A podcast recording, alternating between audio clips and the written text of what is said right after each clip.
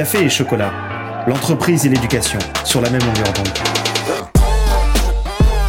Bonjour à toutes et à tous. Vous écoutez Café et chocolat, une émission de Rêve FM et de Radio KPMG qui met l'entreprise et l'éducation sur la même longueur d'onde.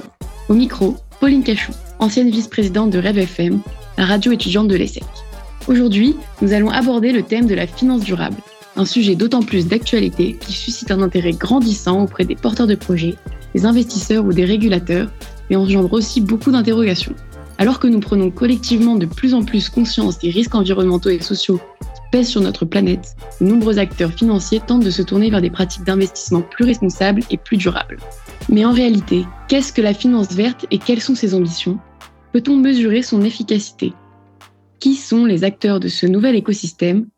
Et quels sont ses garde-fous?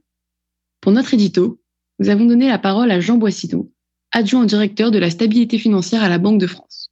Il est également responsable du secrétariat du NGFS, Network for Greening the Financial System, qui est un organisme lancé en décembre 2017 à Paris lors du One Planet Summit.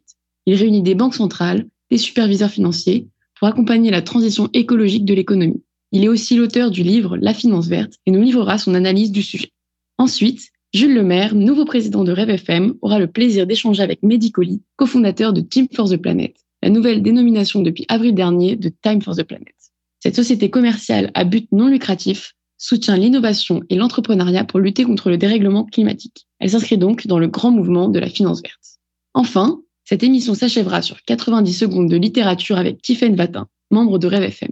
Manipulation et psychologie humaine sous la terreur nazie, découvrez les mains miraculeuses du docteur Félix Kersten. Et tout de suite, place à l'édito.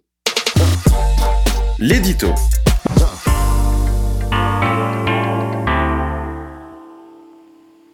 Je voudrais vous partager une réflexion qui m'est venue il y a quelques jours en échangeant avec des acteurs du monde économique autour de la question du changement climatique. Au cours de la discussion, quelqu'un m'a interpellé en me remerciant parce que, je le cite, c'est rare qu'un banquier central parle comme ça de la finance et du climat, mais c'est vraiment encourageant. À l'heure où nous nous apprêtons à battre de nouveaux records climatiques dignes d'un musée des horreurs, de nouveaux records qui, pour certains, ont à peine un an, après que j'ai énuméré les principaux enseignements du dernier rapport de synthèse du GIEC, je me suis vraiment demandé ce que mon propos pouvait avoir d'encourageant tout en notant aussi qu'il fallait visiblement que je démente l'idée de la rareté de ce point de vue. Je vais commencer par le démenti. J'ai la chance d'avoir la responsabilité du secrétariat d'un réseau de pratiquement 130 banques centrales et superviseurs et une vingtaine d'autres institutions qui collaborent ensemble pour prendre en compte les enjeux climatiques et environnementaux dans l'ensemble de leurs activités. Peut-être que le fait que les banquiers centraux s'intéressent au changement climatique est mal connu, mais ce n'est certainement pas rare. Lorsqu'une banque centrale prend la mesure des enjeux macroéconomiques et financiers du changement climatique et de la transition de nos économies vers la neutralité carbone, lorsqu'elle commence à analyser les conséquences de la banalisation des événements climatiques extrêmes ou celles d'une transition trop tardive, mal anticipée et mal coordonnée peuvent avoir sur la stabilité financière, elle réalise vite que ces questions la concernent au premier chef, en raison même des missions qui sont les siennes. Donc non, le banquier central qui s'intéresse au climat, qui prend conscience des conséquences de l'insoutenabilité environnementale de certaines de nos activités, et de l'urgence à réenchasser nos économies dans un rapport plus harmonieux avec la nature, ce n'est pas un spécimen rare. Mes collègues et moi travaillons tous les jours avec des centaines d'entre eux. Au-delà de ce démenti nécessaire, je me suis donc interrogé. Pourquoi mon propos, sans concession sur la gravité de la situation et sur l'urgence de l'action, comment ce propos pouvait-il être encourageant? À la réflexion, cela tient peut-être à une triple conviction qui m'habite et que j'aimerais savoir partager par chacun d'entre nous. La première, c'est que nous n'avons pas pris la mesure du drame qui se prépare alors qu'il est déjà si tard. Le dernier rapport du GIEC s'ouvre sur une illustration particulièrement marquante à cet égard. Le climat tel que l'ont connu mes parents ou les vôtres, celui qui fait la toile de fond de notre art et de notre culture, ce climat-là a déjà disparu. Par ailleurs, en se projetant vers l'avenir, pour éviter le pire, nos économies et nos sociétés vont devoir se transformer en profondeur et en peu de temps. Il s'agit d'atteindre la neutralité carbone sans tarder et au plus tard d'ici 25 ans. C'est-à-dire que le monde dans lequel mes enfants auront l'âge qui est le mien aujourd'hui doit avoir beaucoup changé ou bien je mourrai et ils vivront dans une planète si malade que notre maison commune ne sera bientôt plus habitable. La deuxième conviction, c'est qu'il n'est pas déjà trop tard et que c'est possible. Quand on y pense, le monde d'aujourd'hui a déjà beaucoup changé par rapport à celui du début des années 2000. La seule différence, c'est que nous n'avons pas le choix. La bonne nouvelle, c'est que le GIEC est assez clair sur la question. Les solutions techniques existent, elles sont économiquement raisonnables et la transition est financièrement réalisable.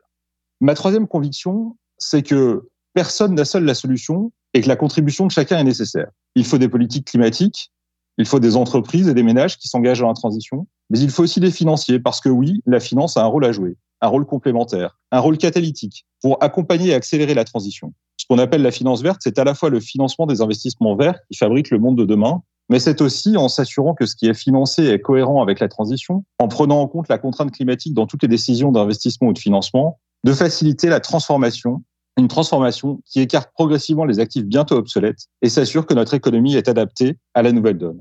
Bref, si la finance verte est souvent réduite à des projets verts et à des fonds verts, le véritable enjeu, c'est d'avoir des banques vertes, des banquiers et des financiers verts qui en comprennent les enjeux. L'interview.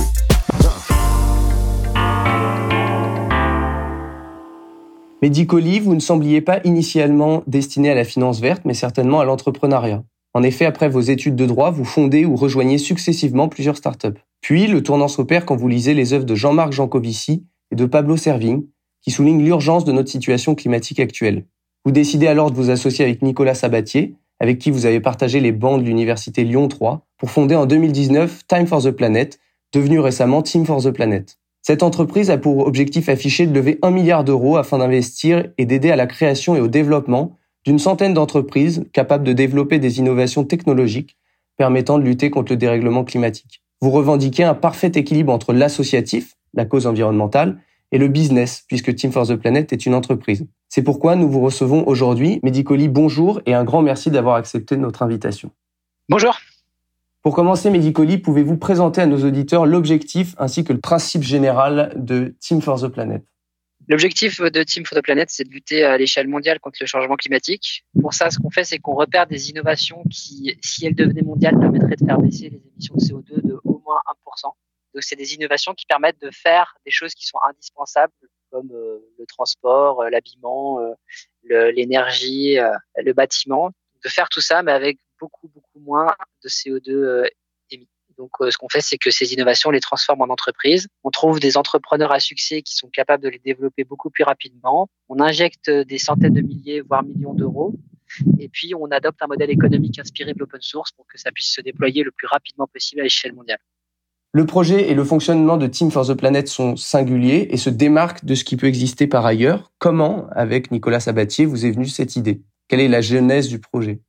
L'idée de Team for the Planet, ouais, ça date d'il y, y, a plus de dix ans. Euh, en fait, avec euh, Nicolas Sabatier, on avait monté une boîte de colonies de vacances qui s'appelle Vitacolo, qui existe toujours, et euh, qui règle le problème de l'intégration des enfants en situation de handicap sur les séjours. Donc, en gros, on utilise nos bénéfices pour financer les animateurs référents qui permettent aux enfants handicapés de partir en colo. Et donc, c'est un social business et on avait imaginé pouvoir faire un fonds d'investissement qui permettrait de créer comme ça, ou un startup studio, créer des solutions qui permettent de régler des problèmes euh, sociaux. Et en fait, quelques années plus tard, on a pris la claque climatique, on a compris que c'était l'enjeu du siècle. Donc, on a transformé notre idée en euh, startup studio du climat. C'est comme ça qu'on a imaginé Team for the Planet. Beaucoup d'institutions financières proposent parmi leurs offres des fonds verts, éthiques, écologiques, et d'autres se sont créés sur la promesse d'une banque éthique avec pour objectif d'avoir un impact positif sur l'environnement et de ne financer que des projets dont l'impact écologique est reconnu. Ce sont les banques dites vertes. Qu'est-ce qui différencie Team for the Planet de ses offres vertes? Tout. Déjà, la première chose, c'est que un fonds vert propose un rendement financier. Nous, on, ne propose pas de rendement financier. Et ça, ça change euh, la totalité de la mécanique parce que quand vous proposez un rendement financier, vous devez d'abord chercher quelque chose qui rapporte de l'argent et ensuite, vous allez faire en sorte que ce soit dans un secteur qui est vert. C'est pour ça que dans la plupart des fonds euh, à impact, vous allez retrouver des actions totales ou des actions de, de boîtes de ce type-là. Parce que, en fait, le sujet, c'est d'abord comment je, je, vais pouvoir proposer mon rendement. Nous, en fait, en enlevant le sujet rendement financier et en étant uniquement focus sur le rendement climat, le dividende climat, on cherche d'abord quelque chose qui va avoir un impact climatique énorme.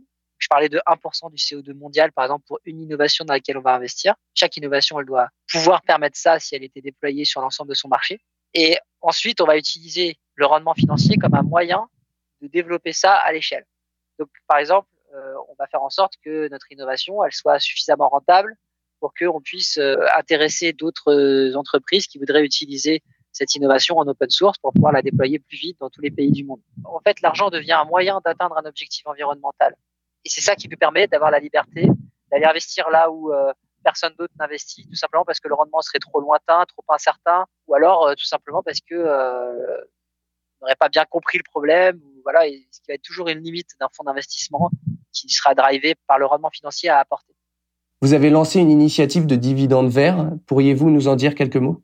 Oui, ça s'appelle les dividendes climat. Donc, euh, le but pour nous initialement, c'était qu'on puisse donner à nos actionnaires, particulièrement les actionnaires entreprises ou fonds d'investissement, euh, des tonnes de CO2 réduits certifiés grâce à leur investissement. En gros, l'idée, c'est euh, quand euh, un fonds investit dans une innovation, actuellement, euh, il est capable de, de prévoir euh, le rendement financier, mais est-ce qu'il est capable de prévoir le rendement climat? En fait, non, parce qu'il n'y a pas d'indicateur pour ça. Et donc, le dividende climat règle ce problème-là en faisant en sorte que si par exemple bah, vous avez 10% euh, d'une entreprise parce que vous avez mis un peu d'argent dedans, eh bien vous récupérez 10% des émissions de CO2 réduites par cette entreprise grâce à son produit ou son service. Donc on ne parle pas d'un bilan carbone réduit, on parle vraiment d'une innovation qui a permis de réduire. Par exemple, nous on commercialise euh, avec euh, les Vietnam Dynamics des systèmes de froid sans gaz HFC. Les gaz HFC, c'est des gaz qui représentent 4% du CO2 mondial. Ben, à chaque fois qu'une machine Léviathan va être installée à la place d'une machine existante qui fonctionne avec des gaz HFC, il va y avoir du CO2 réduit parce que bah, du coup, on arrive à remplacer ces gaz par de l'eau. Et donc, on va compter ce CO2 réduit et les actionnaires de la société pourront dire qu'ils ont euh, réduit tant d'émissions de CO2 grâce à leur investissement. Et ça, tous les ans. C'est ça le dividende climat. Une partie de la population, les jeunes notamment, affiche une certaine défiance face au modèle proposé par les institutions financières traditionnelles. Pourtant, leur capacité à mobiliser des moyens financiers importants peut avoir un véritable impact positif sur le financement de la transition écologique. Est-ce que de votre point de vue, l'investissement vert ou durable existe réellement et peut-il s'accompagner d'une rentabilité satisfaisante? En tant que représentant de Team for on n'a pas d'avis en fait euh, là-dessus parce que de toute façon, on est on est pour euh, que toutes les initiatives puissent se déployer le plus vite possible. Donc euh, toute offre qui a qui a vocation à aller euh, améliorer un, un, élément environnemental est positive. Euh, de toute façon, euh, on a besoin de beaucoup, beaucoup, beaucoup, beaucoup, beaucoup d'efforts à très, très grande échelle. La question, c'est est-ce que les gens qui investissent sont suffisamment informés et peuvent suffisamment challenger? C'est pour ça que c'est intéressant d'avoir un, un, un, référentiel comme le dividende climat. Parce qu'en fait, à partir du moment où je suis capable de dire, bah, j'ai mis tant d'euros dans telle boîte, ça a permis de faire tant de CO2 réduit, c'est efficace pour choisir et dire est-ce que c'était le meilleur placement possible pour la planète? Il faut rendre tout ça comparable et pour ça, il faut se bouger pour avoir des méthodes fiables et certifiées qui permettent de savoir si on a vraiment bien fait de mettre les fonds là-dedans ou si finalement ça a été utilisé pour autre chose. Les activités bancaires et d'investissement sont très encadrées à la fois au niveau européen et français. En quoi Team for the Planet est-il impacté par ces obligations? On est aussi encadré qu'un fonds d'investissement. On a le visa de l'autorité des marchés financiers. L'AMF euh, a fait un très gros audit nous concernant parce que comme on a 110 000 actionnaires et qu'on communique assez fort sur Internet, ils recevaient beaucoup d'appels pour savoir si on était euh, fiable ou pas. On était devenu le sujet numéro un d'appel euh, de l'autorité des marchés financiers. Ça nous a pas du tout empêché d'obtenir le, le, le, visa puisque euh, après un, audit et, avoir pas mal challengé nos comptes, euh, notre thèse d'investissement, et ils ont considéré qu'il y avait que tout était réuni pour, pour qu'on ait ce visa. Ma dernière question, Medicoli, concerne le rôle que les grandes écoles et leurs étudiants doivent, selon vous, jouer dans ce grand mouvement de transformation durable? Je pense que le, les étudiants qui sortent des grandes écoles et qui sont euh, nécessaires pour pouvoir aller staffer les entreprises, ils ont un pouvoir gigantesque qui est celui de dire non, je viendrai pas bosser chez vous. Mais je pense qu'ils ont cette capacité euh, entre les mains, un peu comme euh, on a notre carte de crédit pour aussi dire euh, j'achète ou j'achète pas un produit qui va euh, être néfaste pour le climat ou pour la biodiversité, bah c'est pareil. Je peux décider de ne pas aller dans une entreprise qui est néfaste pour le climat, voire qui ne s'engage pas suffisamment pour le climat. Et donc les, les écoles, euh, à mon avis, doivent relayer ça, ce qui est pas évident parce que souvent les écoles sont très liées aux grosses boîtes et en général c'est les grosses boîtes qui vont être euh, ciblées. Mais je pense que les grandes entreprises c'est pas des, en fait c'est un ensemble de personnes et à l'intérieur des, des, des, personnes qui composent les grandes entreprises comme les écoles, il y a énormément de prise de conscience euh, et la plupart sont sont conscientes qu'il faut faire plus. Et en fait, euh, c'est complètement absurde de vouloir dire qui sont les coupables, vouloir euh, juger les coupables, alors qu'en fait le but c'est de se bouger et d'agir. Et justement, en fait, euh, en étant capable comme ça, en tant qu'étudiant, de dire bah, cette année je ne bosserai pas pour telle boîte, mais par contre dès l'année prochaine je serai prêt à, à m'y engager parce que j'ai vu qu'elle a changé, qu'elle a switché, qu'elle a vraiment fait quelque chose de sincère et d'efficace. Bah, c'est un énorme moyen de faire évoluer ces entreprises-là. Une grosse entreprise, elle a besoin d'un trigger fort pour pouvoir vraiment euh, agir, et ça, ça peut être un trigger très fort dont elle a besoin pour pouvoir se bouger. Merci beaucoup, Medicoli, d'avoir pris le temps de venir à notre micro pour nous présenter Team for the Planet et de nous avoir partagé votre vision des enjeux de la finance verte. C'est un sujet qui nous tient à cœur en tant qu'étudiant et à titre personnel, je suis euh, actionnaire de votre projet, donc euh, je vous témoigne mon respect et mon soutien et espérons que de nombreux auditeurs rejoindront le mouvement. notre coup de cœur culturel.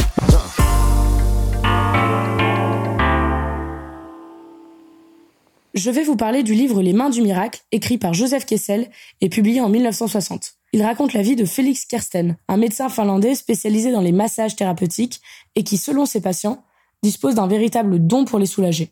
Cette histoire authentique se déroule pendant la Seconde Guerre mondiale et souligne le rôle fondamental que le docteur Kersten a joué en tant que thérapeute personnel d'Heinrich Himmler, le chef suprême des SS. Heinrich Himmler souffrait en effet de douleurs abominables que plus rien ne parvenait à apaiser. Et grâce à son don de manipulation, Félix Kersten parvient à prendre l'ascendant sur Himmler et à l'influencer chaque fois que celui-ci dépend des mains miraculeuses du docteur pour le soulager. Kersten obtient ainsi du chef des SS de nombreuses faveurs qu'il utilisera pour mettre à l'abri de très nombreuses personnes. Cependant, cette intimité avec Himmler lui vaut la suspicion et l'hostilité d'autres hauts dignitaires nazis tels que Heydrich et Kaltenbrunner, tous deux fortement impliqués dans la Shoah. Kersten est donc témoin au cœur de la machine nazie, de l'horreur de la solution finale, mais il est surtout un héros qui, au péril de sa propre vie, combat sans faire couler de sang la folie des nazis. Il aurait, selon les estimations, sauvé plus de 100 000 personnes, dont 60 000 juifs. Et ces chiffres sont sûrement sous-évalués selon le Congrès juif mondial de 1947. Préfacé par l'historien anglais Hugh Trevor Roper, un chef des services secrets britanniques, le livre est approuvé pour son exactitude historique dès sa publication. Et, en 2021, le français François Kersaudy confirme aussi la plupart des faits du roman de Kessel dans le livre La liste de Injuste parmi les démons. J'ai adoré cette biographie romancée qui met en évidence l'esprit aiguisé de Félix Kersten et son emprise psychologique sur un Himmler fanatique qui se livre au docteur sans retenue, voyant en lui un ami. Ce qui m'a particulièrement plu dans ce livre, au-delà de l'histoire et du courage extraordinaire de Kersten, c'est la manière dont les questions de manipulation et d'influence sont abordées. C'est presque un guide de la psychologie humaine. Je vous le recommande donc sans réserve.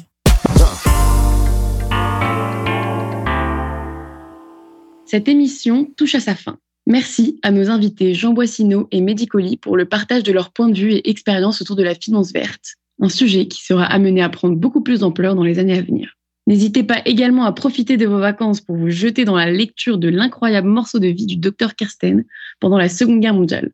Nous vous souhaitons un très bel été et nous vous retrouvons avec grand plaisir à la rentrée pour la prochaine émission de Café et Chocolat. À bientôt sur nos ondes. Café et Chocolat une émission de Radio KPMG et de Rêve FM.